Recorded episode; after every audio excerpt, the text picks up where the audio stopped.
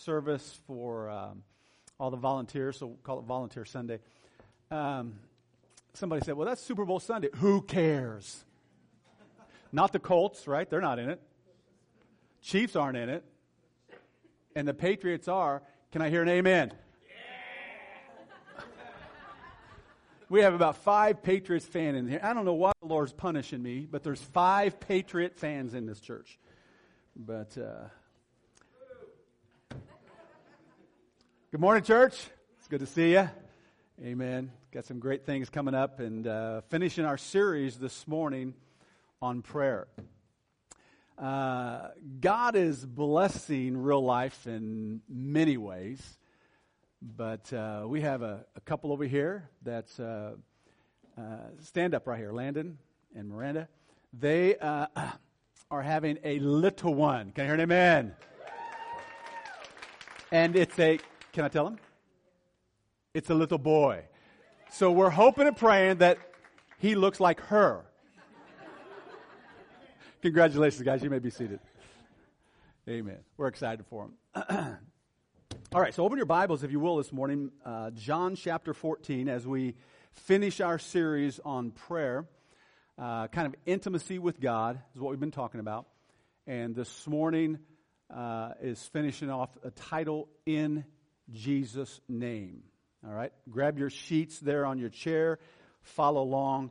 Uh, this is a vital message for us as we are growing. Many of you are growing in the Lord. You need to grab a hold of these truths. And especially this morning, this message, these five thoughts that we're going to talk about. Uh, since prayer open up, opens up for us, the opportunity to touch people's lives anywhere they are, anytime, we're, through prayer, we're able to reach out and touch people's lives with the power of God. Since prayer opens that up for us, knowing how to pray is essential. Now, we've talked about you know, nonchalant praying and, and just throwing up a, a, a, big guy upstairs, you know, those kinds of prayers. When, when the disciples asked Jesus to teach them to pray, Jesus taught them. Which means there's a way to pray. And we've already went through it and how we get off in your closet this specific prayer. Now, now, now you can pray driving on the road, which I do all the time. You can pray uh, uh, in in different places, and you just uh, this morning I was over here and I was just worshiping the Lord and I was just praying for the service, and I mean that's okay. But Jesus was talking about getting alone in your closet beginning to brag about the Father, you know, magnifying who He is, declaring to yourself who He is, and then surrender to Him His will before your will. Father, thy kingdom before my kingdom. Then you get to the needs and the wants and the wishes. Well, now I want to cover the importance of going to the Father in Jesus' name. Now, do we just do it because it's habit? Do we just say, ah, in Jesus' name? how many, how many, uh, I don't want to see your, see your hands. I mean, because we do. We, we, sometimes we just pray in Jesus' name and we don't even think about what that means. And so we're going to dive in five words for you this morning that uh, uh, will help you to understand what it means to pray in Jesus' name. So let's, let's read some verses all three of these chapters and uh, these verses all deal with, and if you don't have your Bibles and you don't want to break out your electronic devices, you can look here. But it'd be good if you had your Bibles so that you can circle some words. Uh, so I encourage you to bring this, all right? Now, you don't have to, because I know in your, your, your tablets and your phones, you can highlight things and things that I don't know how to do. So that, that's fine, but I want you to circle some things as we go through this, okay? Look at verse, um, John chapter 14. We're going to begin with verse 13 and 14. And then we'll go to John 14 and 15, or 15 and 16. It says this You can ask for anything in my name. Now, now circle anything. All right? Now, that, that's unusual. Jesus is telling his disciples, now, now understand, he's, he's building a foundation because he's getting ready to depart. So he's teaching them before he departs, and he says, he says specifically, you can ask for anything in my name, and here's the promise, I will what? Do it. What a fantastic promise. So that the Son may bring glory to the Father. Yes, ask for, here it is again, anything in my name, and again the promise, I will do it. All right, let's go to chapter 14, or chapter 15, excuse me. One verse, verse 16. You didn't choose me, I chose you. I appointed you to go to produce, produce lasting fruit so that the Father, now notice this, will give you whatever you ask for, circle whatever, using my name. So here we have praying in Jesus' name. In both of these chapters, he says, he says, using my name. So when you go to the Father, you say, Father, I'm coming in Jesus' name. That's what he's talking about. We're coming, approaching the throne, we're praying, we're asking in the Son's name, in your Son, Father's name. Okay, then let's go to chapter 16. Look with me at verse 23 and 24. At that time, you won't need to ask me for anything. I tell you the truth. You will ask the Father directly. That is fantastic. Okay? He's teaching, he's building this foundation for the disciples, and then he says, and he and he will grant you your request because you use my name. Everybody, everybody following this? You're going to the Father and you're using the Father's name. I mean, in the Son's name. You're, you're coming in Jesus' name, verse 24. You haven't done this before because, of course, Jesus was with them. Ask using my name and you will receive and you will have abundant joy. So here again, he says, You ask, and course, he doesn't put a restriction on it. You can ask anything, and it will be given to you. So here we have, here we have three chapters and specifically teaching about praying in his name, and the promise is staggering. So we need to understand what it means to pray in Jesus' name so that we can grab these promises and pray about anything and whatever and then another place he says, ask for the desires. Now, that, it sounds like I'm going to go on the deep end and we're going to name it and claim it type of it. That has nothing to do with, well, that had nothing to do with Scripture, number one. But here, let's dive into the Word of God using five words that will help us to understand what it means praying in Jesus' name. Got your notes out? Number one, association. Association. Now, by using association, what I'm, what I'm referring to is that we are related to the Lord. We're related to Christ. Okay? We are in the family of God. And because we are in the family of God, we have an opportunity to approach the throne and to ask the Father whatever we, whatever we desire. Okay, so let's go to the scripture and back this up. Uh, 1 John chapter 1 verse 12 says this. But to all who believe in him, talking about Jesus Christ, and accepted him. In other words, when you accept Jesus Christ as your Savior, okay, you accepted what He done on the cross. Look what it says. He gave you the right or the authority to become the what? Children of God. So when you receive Jesus Christ as your Savior, you are born instantly into the family of God. Five people a couple of weeks ago trusted Christ and they were instantaneously brought into the family of the living God. Isn't that good? It's fantastic. So, so what he's saying is this. Uh, when you, when you put the scripture with scripture, he says, because you're my family, you can approach the Father and you can say, Father, in Jesus' name, because of what Jesus Christ done on the cross, I'm approaching you. Guess what? Father, I'm your child. And I'm asking because of what Jesus Christ, He has given me the freedom to do this. Now, go, if you will, to Romans chapter 8. Let's further this. Romans 8 15. Now we're gonna, just going to, we got plenty of time, so we're just going to dive into these verses. Romans 8 15. How many are there? Say amen. How many are not there? Say, whoa. I'll give you a minute. Okay?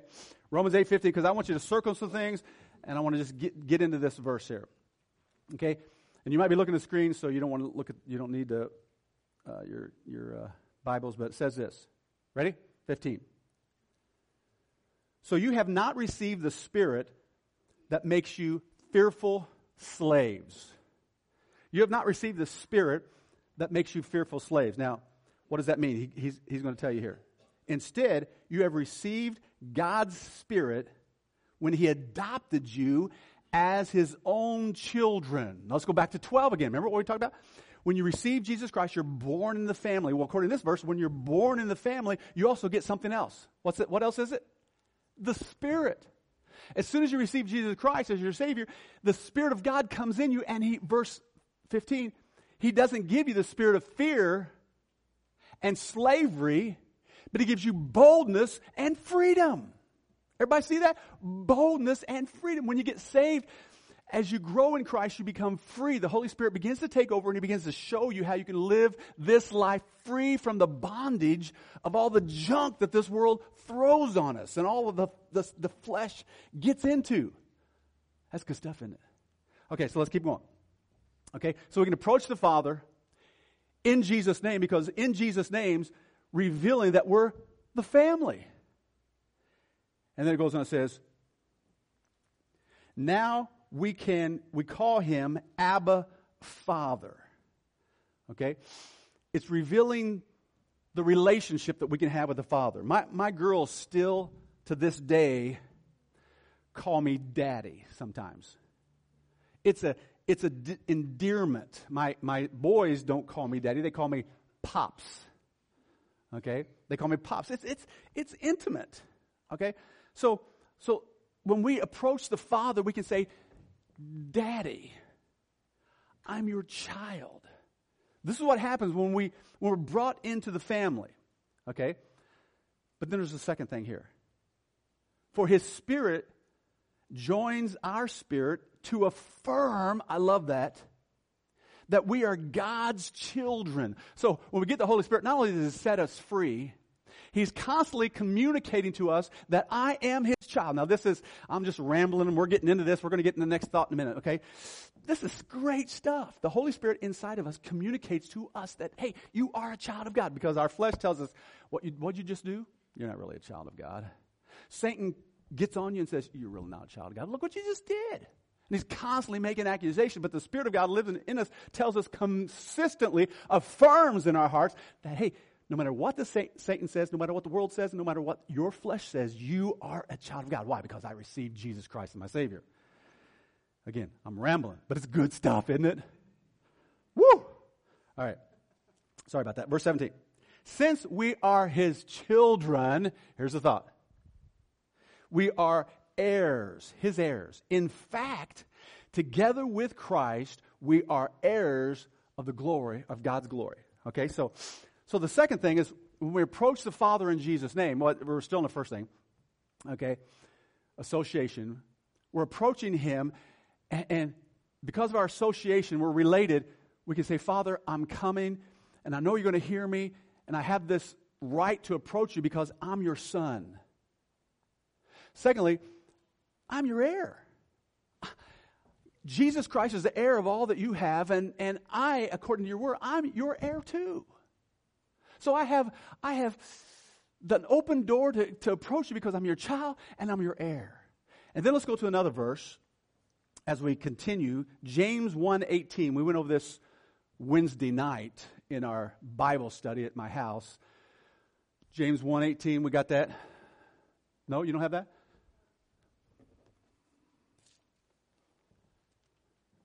That's right. I'll, I'll look it up here. James 1.18, and you can write it down. Listen to what it says. He chose you to give birth, he chose to give birth to us by giving us his true word. Now notice this. And we, out of all of his creation, out of all the creation, we have become his prized possession. So, so not only do I approach the throne in Jesus' name, and because I'm associated with Him, I'm family with the Father, Abba. Not only that, I'm joint heirs, Father. Not, not only that, I am your prized child. Does everybody see that? Me personally, I am, Father, as I'm approaching you, because of what Jesus Christ, I am your prized child. That's what it says. Now, as we think about that, and as we're roaming over all this, praying in Jesus' name, and we get this down, it does something within us. Uh, John 17, 22 refers to Jesus praying to the Father, and Jesus is talking about, Father, I'm just so, so glad that we are one, and, and that you love me, and I love you, and, and I'm so glad, Father. Now listen, that you love them, talking about us, the future church. I'm so glad, Father, that you love them as much as you love me. So, so I'm your prized child, but Father, I'm also the subject, the object of the focus of your love. I am the apple of your eye. See, when we, when we pray and we, we're associated with Christ because of all that He's done, it literally, when we come to the Father, we say, Oh, I'm, I'm family, Father. I, I, I'm not just family, I'm, I am the heir of the cattle on a thousand hills. I mean, I, you know, I'm, I'm pretty excited about my father in law, uh, his inheritance to my wife one day.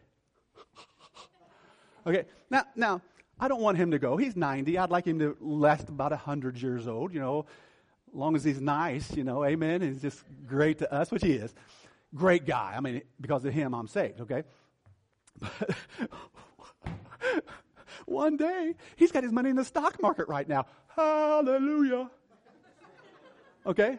You go, you, I mean, who cares? I am the future heir of God.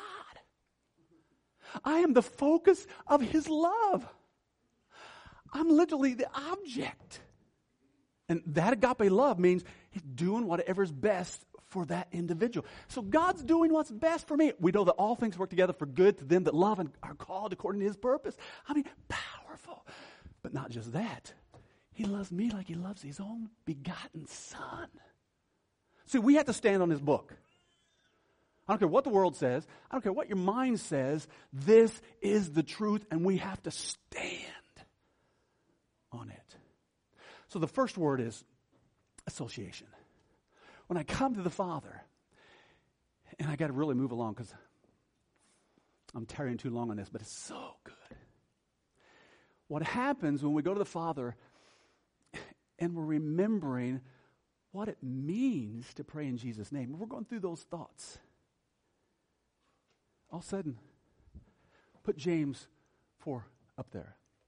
All of a sudden, this becomes a reality. It's not in there either? Okay. Uh, 416. Okay, here, here, here's what it says Paul is telling us to go to the Father with boldness.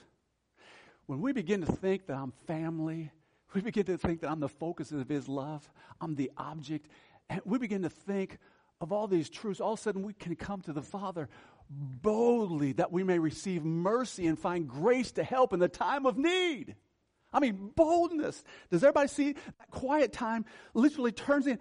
It's not that we're trying to get the Father to remember these promises as we're quoting this to Him. Uh, Father, I'm praying in Jesus' name. Now, remember what you said that you'll give me whatever I want if I pray in Jesus. Remember that, Lord? No, it's to remind us of how wonderful He is and how powerful He is and the promises that He gives. And therefore, we come to Him and all of a sudden we have this great boldness, this confidence that we've never had before in our prayer room. And when we do, well, two things will happen. We'll find grace and we'll find mercy to help in the time of need. It's powerful. It's fantastic. Number two. Everybody with me? Access. The second thought. Go to Matthew chapter 27, if you will, as we dive into this second thought. Matthew 20, I said 22, didn't I? 27. Look at verse 50. We're going to try not to spend a lot of time here because the next ones are equally as good. Then Jesus shouted out again. Of course, understand he's on the cross and he shouts, he's getting ready to die. Okay? And he shouts out and he released his spirit. In other words, he said, Father, into thy hands I commend my spirit. And then he gave up the ghost. No one took it from him. I mean, they tried to take it from him, remember? In the garden the night before? Okay, he's in the garden and he's praying all night. Why? Because Psalms 22 tells us that the dogs of hell were trying to kill him. If they, if they killed him before he got to the cross, victory is Satan's, and there's no death, no blood that was shed, no salvation for us. Satan knew that. Then they tried to kill him before he got to the cross. The Roman soldiers just beat him. If that would have happened to a normal man, they never would have lived through it. But Jesus got to the cross. They stabbed him, they crucified him. He gave up the ghost. Now, notice the next verse. And I love this translation at that moment. It's good. Circle moment. At that moment, the curtain in the sanctuary of the temple was torn in two from top to bottom. Now you have to understand, in the Old Testament, even in the time of Jesus, there was a holy place in the temple, the sanctuary, and then there was a holies of holies. In the holies of holies, the high priest, only the high priest could enter there once a year to sacrifice a blood sacrifice for his sins and the sins of the Jews. One time. If anybody went in there before that, they were struck dead. If anybody else outside the high priest went struck dead. No normal person, except for one man a year, could get into the presence of God in the holies of holies. But when Jesus died on the cross, that very moment, that veil that separated, that kept everybody out of the presence of God, was ripped from top to bottom. Now, notice it was ripped from top to bottom. Now, we're talking 60 feet up, the curtain's 60 feet high, 30 feet wide, and four inches thick.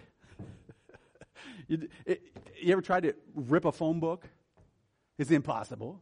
Okay? Think of material, linen, four inches thick. God ripped it from the top at the bottom that very moment to signify that because of the death, normal individuals have access into the presence of the living God.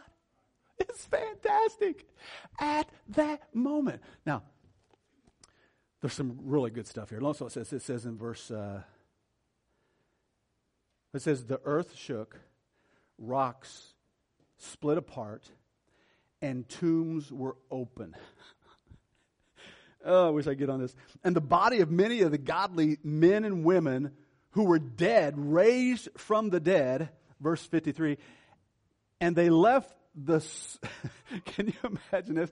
You're driving by the, the cemetery. All of a sudden, these dead people come alive and you're driving down and you see this amazing sight, and you say, I want to pull over and talk to these guys. What do you do? You hit the gas and you're gone. This is worse than The Walking Dead. Okay? And it says, uh, men and women who died and raised from the dead. And they left the sanctuary after Jesus' resurrection. Okay, they hang around for three days, or what happened? Uh, many believe that this happened at the resurrection. Um, and then they went into the holy city and they appeared to many people. Okay? But so let's go to Hebrews real quick. I, I, I promise we're going to do this real quick. Hebrews 10. As we, as we go to the. So basically, when you go to the Father you pray in Jesus' name, you're basically saying, Father, the reason I'm here is because of your Son giving me this access. I, I, I have access. Now, listen to what it says in Hebrews 10 19. We'll begin. And so, dear brothers and sisters, that's you and me, we can boldly enter the holy, the heaven's holy, most holy place because of the what? The blood of Jesus. Now, I, I, know there's some teaching here, but everybody follow, okay? Uh, because of the blood of Jesus, verse 20, by his death, Jesus opened a new and uh, uh, and life giving way through what? The curtain of the most holy place. And since we have great high priest who rules over God's heaven, let us what? Go right into the presence of God with sincere hearts and fully trusting Him. All right, so we come to the Father in Jesus' name. We're basically saying, Lord, I'm, I'm, I'm, I'm family. Then we go through the Father, not only that, Jesus gave me access. I mean, it says right here that I have direct access. The curtain's been ripped. I can now come into your presence in Jesus' name. Everybody see that? Everybody understand that? Number three, authority. Let's look at the, the third verse, the third word authority. In Matthew 28, verses 18 and 19, uh, Jesus is, uh, of course, again, getting ready to leave. And he, he says this He says, All authority is given to me in heaven and earth. All authority is given to me in heaven and earth. Go ye therefore. Jesus, now I, I experienced this one time. Um, um, I was witnessing out on the street. It was street preaching years ago. And these kids, they were 20 to 30, and they were on this, this line of cars. They'd get out of their cars and they'd stand by their cars, they'd sit on the tr- hoods, and, and then everybody else would drive by with their muscle cars and would be screaming and hollering and, and partying. And so I was out there witnessing one day, and some big guy grabbed my tracts and says, You have no right here. I think I've told you this before. He stuffed him in my shirt. And I, he said, Get out of here. You don't belong here. So I tucked my tail between my legs and I scurried off. God was a big dude with a bunch of friends. Okay. And as I'm walking back, I remember this scripture. Wait a minute. Jesus, you gave me authority, but he's telling me what to do. Who should I obey? And I'm telling you, I weighed 160 pounds soaking wet. And I, I, went back to where he was, right next to him. Not that he could see me, not on purpose, but I started where I stopped, witnessing and passing out tracts and right down the line because of this verse. Jesus has given me authority to carry out his mission. Did everybody see that? I can, he's given, I can go talk to people about Jesus because he wants me to. He's actually given me authority. Now, where does he get authority? Well, as we look at the New Testament, let me give you several thoughts. When those that were diseased came to Jesus, what did he do? To the lepers, he reached out and touched them. Lepers hadn't felt touch in years, probably, but they felt the hand of Jesus and they were healed. Okay? The blind could see, the deaf could hear, the dumb could speak. I mean, Jesus had authority over human diseases. And more than that, the human body. Remember, Peter cut off the ear? Jesus reached down and put it right back on. How do you do that? It's called authority over the body. That's fantastic. Elements. Jesus was in the bottom of the boat. The sailors, the disciples, were out trying to get across the sea. The waves were crashing, the wind was blowing. They thought they were going to die. They wake Jesus up, and Jesus walks out to the boat and he says, Peace be still. And the Bible says this there was a great calm. In other words, the wind and the waves obeyed him. And the disciples were dumbfounded. They, they, were taken back. Even, this is what they said, even the winds and the waves obey him. Who is this man? That's what they said. He had authority over the elements of this world. Remember, he multiplied fishes, he multiplied bread. He had the authority. And then he also had authority over death. Remember Lazarus? He had already died, been dead four days. He was in Abraham's bosom. He was in paradise in the middle of the earth at that time. He was there. And all of a sudden, he's enjoying all the saints, and all of a sudden, he hears this Lazarus. Huh? I mean, seriously, he's in the middle of. Jesus is up here, and he says, Lazarus. Huh? He says, Come forth. And so he left paradise, and all of a sudden, he woke up where he probably didn't want to be, wrapped up in these clothes. And he says, Come forth. And he probably has to hop out, and they say, unwind him. You get the picture? Jesus had authority over death. The one I love the most is, is demons. The Bible tells us that he gets out onto this land of the Gadarenes, and as soon as his feet hit the sand, here comes this man run into him that is possessed by 2,000 demons. So they run up to Jesus and they said, We know who you are, Jesus of Nazareth. Oh, now listen what he said. Are you come to torment us before the time? Everybody catching that? The demons from hell are worried about their future torment. Are you come to torment us before our time? And then later on the conversation, they also say, uh, uh, Can you please not send us in the deep? You look that word up, it means the bottomless pit. Please don't send us into the bottomless pit. He says, and they said, Can we go on these pigs? He said, Go. I mean, the, the demons were afraid of their future judgment. See, hell's not going to be this place where demons and, and Satan is running around with this pitchfork tormenting everybody. Okay? That's the picture the world gives us. He's got these horns and he's got this, this and he's running around torturing. the Bible says he's going to be tormented day and night forever. Satan, his demons. But the point is this he had authority over those demons.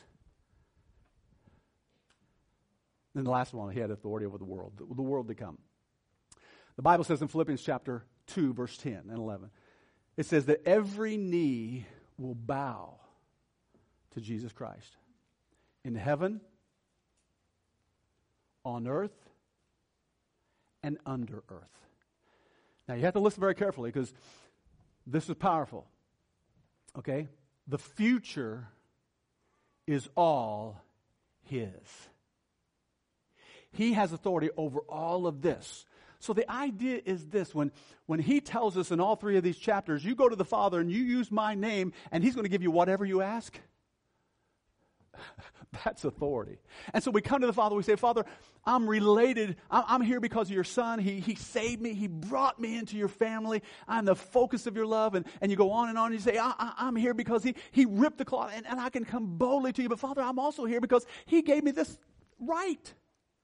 He gave me the authority to approach you with boldness. Actually, He commanded me to come to you in boldness and ask whatever I want. And Father, I'm claiming it because I believe this book. I, I, I'm just, I'm just smart enough, Lord, to believe what this says. Amen. Not dumb enough or smart enough, spiritually alert enough to believe what this book says. Then number, th- number four on your notes agreement. 1 John chapter 5, verse 14 and 15. Let's look at this. Now at this, and we have we are confident, we're confident that he hears us. What? Whatsoever we ask. Circle that. We ask for anything that pleases him. Look at verse 15.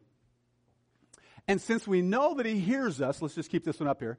And since we know that He hears us, when we make our request, we also know. I like that confidence. I know. I know that He hears me. And since I know He hears me, I know that I have what I asked for. So here's the question How do we know that we're praying according to His will? How do we know that we're praying in a way that pleases him. Because it talks about, other versions say, if you pray according to his will, he hears you, and we can ask whatever we want. So here's, here's, a, here's a question. Okay, so if I pray and it's his will, he's going to give me. That's the promise. So how do we know if it's, if it's his will or not? That's where believers really struggle. Here's what I believe. When you go and you look at the examples of Scripture and the disciples, let's take Paul. Let's just grab him, pull him out here, put him down here as an illustration this morning. Here's Paul on the road to Damascus, he was going to put more Christians in prison. But as he's going on the road to Damascus, Jesus shows up in this shining bright light and says, Paul, or Saul, Saul, Paul, the light is so bright it knocks him off his horse and he goes blind. It's the kind of glory of the Lord. It's so bright it blinds him. Fa- he gets saved. Fast forward years and years when he's at the end of his ministry, all of a sudden he has problems with his eyes. Most theologians would tell you this is probably what's going on. He's got problems with his eyes because of that what? Bright light. This is years later. and he can't hardly see, and it, apparently it's really gross, and he's pus is running out, and, and all these things. And, and Corinthians chapter 12 says that Paul begins to pray.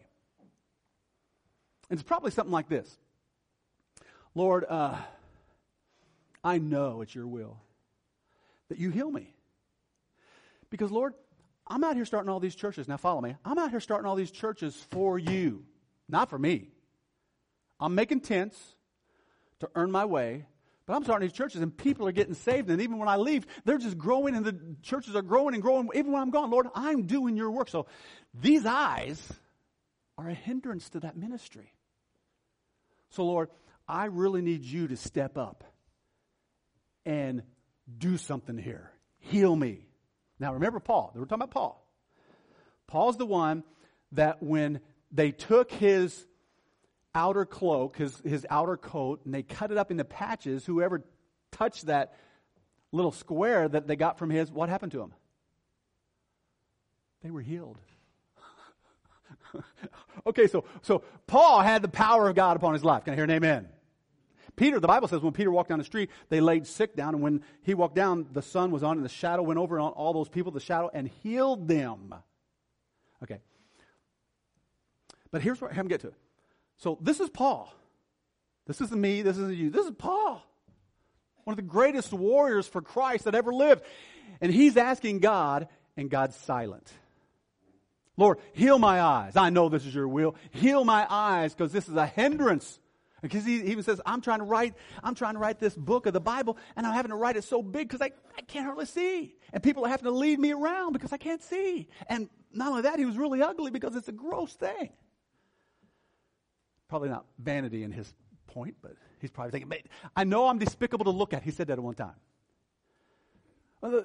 So he prays and nothing happens. He prays again, nothing happens. He prays again. Finally, now we're talking about praying in His will. Finally, the Lord changes His prayer.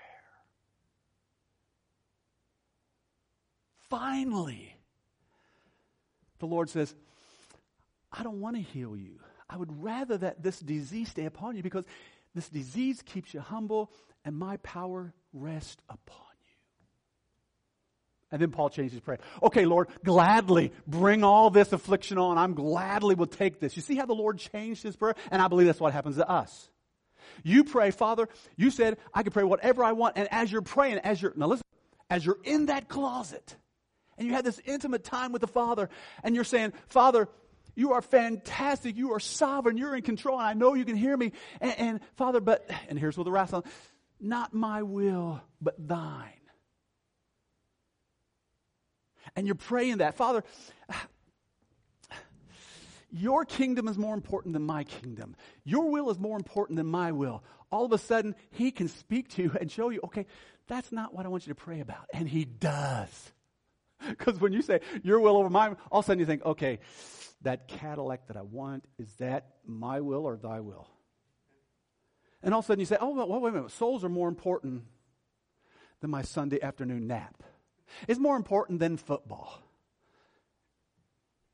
Chief fans, can I hear an amen? Oh, it's weak. I know you're discouraged. The Chiefs aren't in the Super Bowl. But I could have told you in the very beginning you need a new quarterback.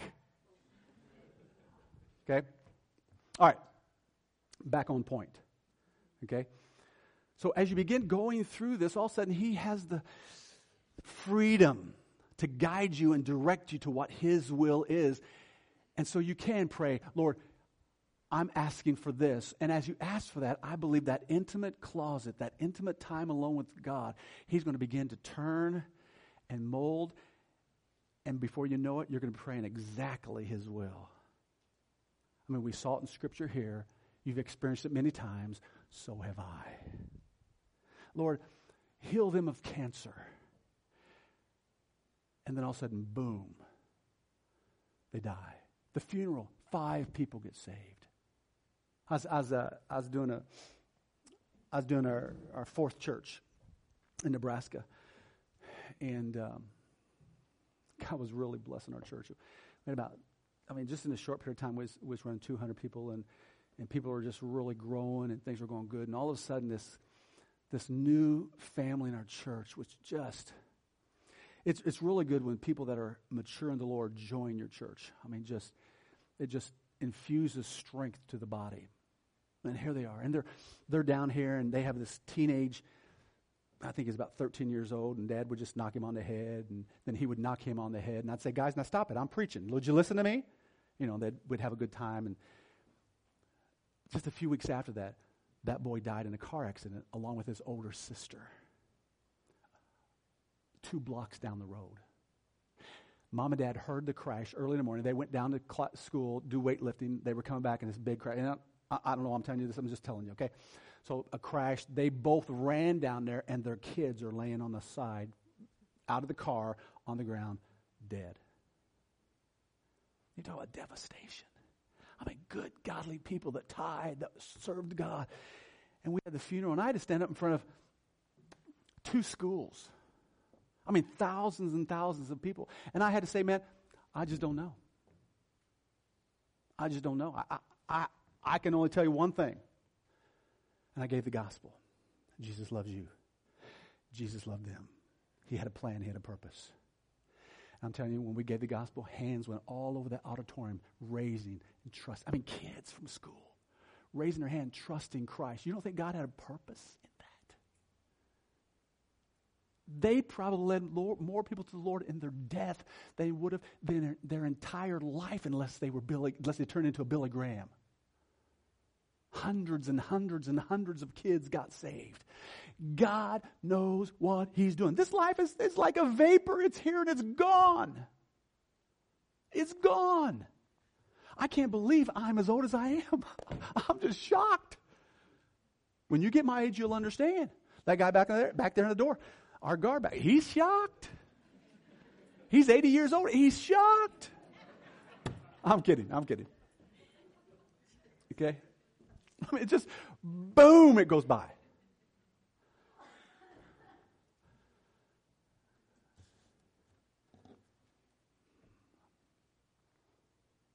Agreement.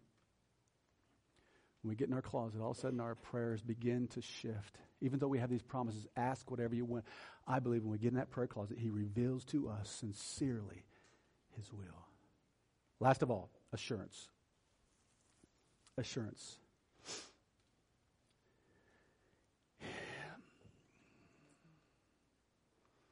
Let's go to John chapter 14, verse 13, 14. Let's, let's skip that. Let's, let's stay with 1 John because we're running out of time. Let's go back to 1 John chapter 5 again, verse 14 and 15.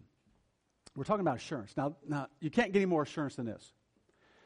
And we have this confidence, assurance, that if we ask, that, if we, that He hears us whenever we ask for anything that pleases Him.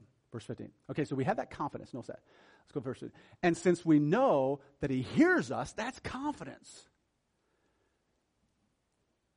When we make our request, we also know that he will give us. Now, here's the thing.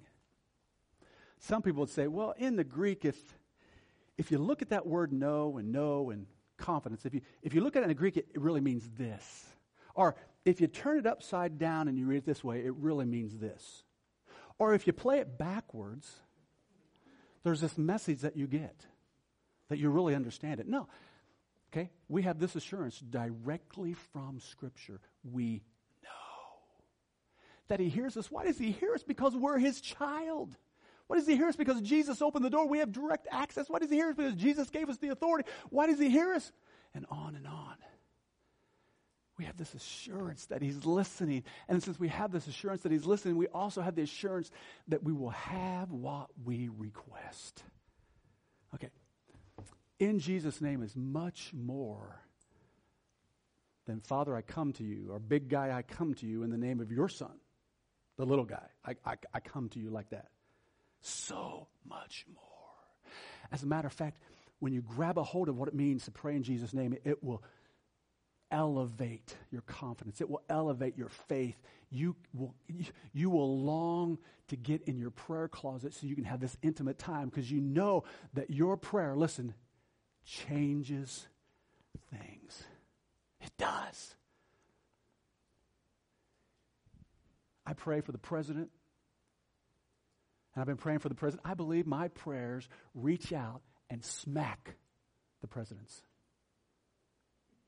Some of them I wish he'd just a little bit more than others, right? Amen? That's, you know. But he's God, I'm not. I can reach out and touch my brother in Indiana. I can reach out and touch so many of those people in Nebraska, which I do constantly. Lord, work here and work here, and I'm, I, I'm way down here. But I can also pray for my kids here and my grandkids here. And guess what? I have that confidence. I know that He hears. I know He's going to do something. And our expectation level, and we just watch. Amen. We just watch because we know something's going to happen. God promises me, He gives me that assurance. Can I hear an amen? We have that confidence, that assurance. Let's bow our heads, close our eyes just for a moment. What we've looked at this morning, really, to be honest with you, is just a ton of Scripture. There's a bunch of Bible stuff. But this stuff is real. And I'm just a mouthpiece. I just, I just give you what it says. And I really long for you to join me in this adventure of approaching the throne of God with boldness and grabbing these promises. If we pray in Jesus' name, He hears us and then specifically reaching out. And because we have this, it's, it's, it's, it literally compels you to pray for people because you know that there's power in your prayers. So head bows, eyes closed for a moment. Let's just stand to our feet with our heads bowed, our eyes closed this morning. We're just gonna we're just gonna have a little time this morning. If if God spoke to you and you see the importance of your prayer life. And, and you, the Holy Spirit tugged you to, to get in your closet more often. And, and, and you just want to, you just want to pray this morning, whether it be down here at the altar, you just want to just come down and just say, God, help me to pray more. Help me to come with confidence to your throne. Help me to be able to touch people's lives. Or maybe you're here and you've never trusted Christ as your Savior. You don't have that access. Or maybe you're you're going through some horrible stuff this morning. You're, you're going through some storms in your life. Listen, this is where you find help. So this morning, as, as they play quietly and as the Holy Spirit moves in our presence, if God has spoke to you, and you need to come forward this morning, you just, you just want to pray for a, a minute, whatever, the invitation is open just for you. You want to pray for somebody else and the Holy Spirit's pounding on you, what, whatever God has spoken to you about, He's not, he, our God's not bound to this Bible. He's not bound to this preaching. He's not bound. He can speak to your heart right where you're at at this very moment. So, whatever He's done this morning in your heart and your life, you want to come forward and pray about it? Why don't you just come on real quick? Just why don't you just step out? And do business with God as He's been prompting your heart to do as they play. Won't you come? You can do it right there in your chair too. It's it's it's it's just do business with God. Right now, will you do that?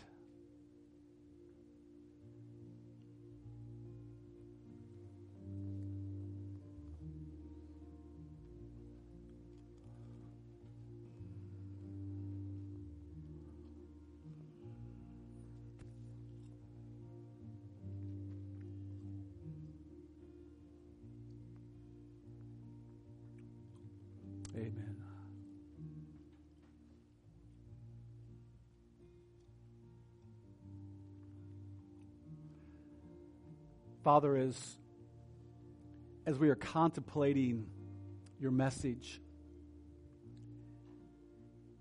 Father, we just want to praise you and thank you for your word.